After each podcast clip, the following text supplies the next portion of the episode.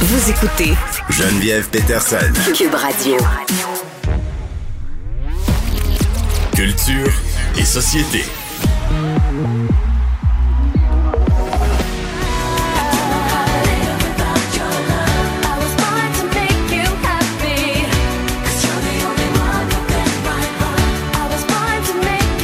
C'est Britney Spears, ça, Achille? Oui. Je connais pas ça. Moi, cette chanson-là, Anaïs. to Make You Happy sur le premier album, la neuvième ou la dixième chanson, je te dis. Et là, là, c'est niché. Non. Je connais pas ça. Et mon amour pour Britney a des limites. Allô, Geneviève. Salut. mais là, on rit, mais on, on va pas annoncer des bonnes nouvelles concernant Britney Spears. Non, ben en fait, Britney Spears qui a pris la parole sur les médias sociaux euh, ce week-end, Geneviève, samedi, euh, annonçant avoir fait une fausse couche. Elle qui, le 11 avril, a révélé justement euh, son Instagram euh, Mm. qu'elle était euh, enceinte, qu'elle était heureuse de- de- d'accueillir un autre enfant, un troisième. Elle a déjà deux garçons.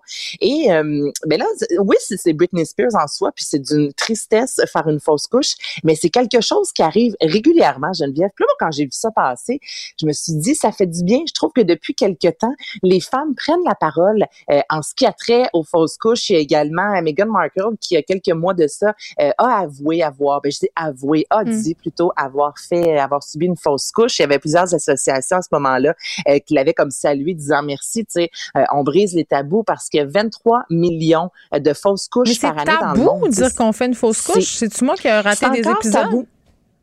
Ah ben c'est encore, euh, écoute, là, quand Sarah Jeanne Labrosse, c'est pas si longtemps, euh, en a parlé dans son balado avec Ariane Moffat. Geneviève, en deux secondes, ça a fait le tour du web. Oh mon Dieu, Sarah Jeanne Labrosse a fait une fausse couche. Ben. Elle ose euh, en parler. On l'avait invitée à la télévision, puis elle, ce qu'elle avait expliqué, c'est écoutez, moi, je vais en parler justement pour normaliser la chose Ben parce oui. que je me rends compte que euh, ben c'est pas pour plusieurs femmes c'est difficile et souvent ce qu'on se fait dire et il y a une il y a pas si longtemps Geneviève là-dessus justement il y avait une étude tu sais, les femmes disaient souvent c'est qu'on manque d'empathie c'est à vrai. en, Hmm. en tu sais, te faisant dire ben écoute tu pourras rester dans quelques semaines tu sais comme si Hmm. c'est pas la fin du monde mais moi j'ai des amis qui ont fait une dépression après avoir fait une fausse couche tu comprends? Parce que pour elles au moment où euh, elles ont appris qu'elles étaient enceintes elles étaient réellement mamans tu sais? Et Hmm. de voir comme ça Britney qui a pris la parole plus c'est bien plus gros que Britney mais je me disais je trouve il y a quelque chose de beau que de plus en plus Hmm. les femmes en parlent. 15% de toutes les grossesses se terminent en fausse Ouais, moi, couche c'est énorme. ça, c'est je trouve qu'on n'en parle pas assez de ça parce que moi, j'ai fait trois fausses couches dans ma vie. Et la première fois que j'en ai fait une, j'étais même pas dans mon pays, j'étais en France et j'avais été vraiment euh, un peu jetée à terre par la façon très cavalière dont le médecin en résidence m'avait dit mais écoutez madame là je veux dire euh, vous savez euh, lui m'avait quasiment dit une grossesse sur deux ça se finit en fausse couche. Puis moi je savais pas que c'était aussi répandu tu sais, que c'était aussi fréquent finalement Parce qu'on n'en parle pas beaucoup entre oui, nous. Très ben, c'est ça. Puis là, euh, après ça, euh, tu te dis, moi, j'ai- fait des fausses couches précoces. Donc, entre guillemets, c'est un peu, c'est moins pire là, que si tu perds un bébé à 13, 14, 15 semaines. Tu sais, quand tu le perds à 5, 6, 7, 8 semaines, tu as de la peine, c'est sûr. Mais tu sais, je veux dire, je veux pas euh, me victimiser là, dans le sens que j'ai pas eu une fausse couche tardive non plus. Mais c'est quand même toujours un petit deuil. Tu sais, puis là, tu le dis à du monde. Puis là, il faut que tu dises, ben là, finalement, je l'ai perdu. Donc, tu sais, c'est ça. C'est sûr que d'en parler, c'est bien. Mais d'apprendre que c'est encore un tabou, je je suis surprise, comme. ben, en même temps, là, tu vois. Mais le manque d'empathie, oui, je suis d'accord. Il y a un manque d'empathie flagrant, puis dans ce qu'elle a écrit euh, dans son message, si on aurait peut-être dû attendre un peu avant de vous Oui, c'est ça qui est plate, c'est de le dédire. Ben, de le dédire, puis en même temps, tu sais, tu dis que c'est pas tabou, mais quand on est enceinte, on a tous envie de le crier sur les toits. C'est Puis Ce vrai. qu'on se fait dire, c'est attends un 15 semaines parce Oui. que si jamais tu le perds, comme ça, tu n'auras pas nécessairement besoin justement d'expliquer à tout le monde que tu l'as perdu. Il y a quelque chose de tabou dans tout ça. Là, on se fait dire, oui, c'est beau, mais attends un petit peu parce que si jamais tu l'as perdu, ben ça te tentera pas de le dire aux gens. Puis euh, Mm. je- moi, je trouve ça bien spécial. Tu sais, en général, moi, quand je suis tombée enceinte deux jours après, euh, tout mon entourage moi, toute la terre le savait. au courant.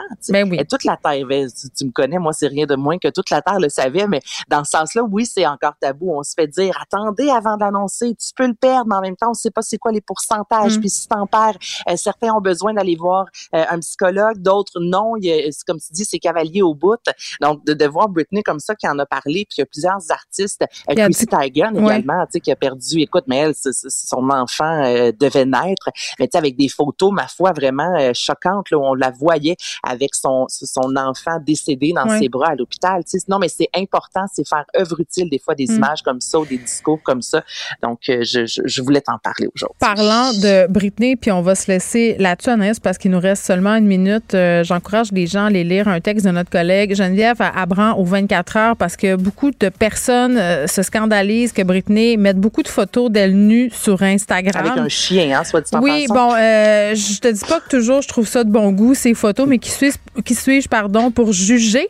Et euh, le texte dans le 24 heures porte justement là-dessus de dire, ben, laissez-la donc partager des photos d'elle nue, puis ça apporte toute une espèce d'explication sur pourquoi elle fait ça, puis pourquoi on devrait peut-être la laisser faire ce qu'elle veut, même si parfois on a un peu de misère à comprendre. Moi, je trouve qu'il y a beaucoup de photos d'elle nue sur ses médias sociaux. Ah, au pire, on arrête de la suivre. Hein, ben, c'est ça. ça. point final. Exactement. C'est ce que je me dis. Merci, Anaïs. Salut. Merci à toute l'équipe de recherche. Merci à Achille à la mise en onde. Merci à vous, évidemment, les auditeurs. On se retrouve demain, 13h. Je vous laisse avec Mario.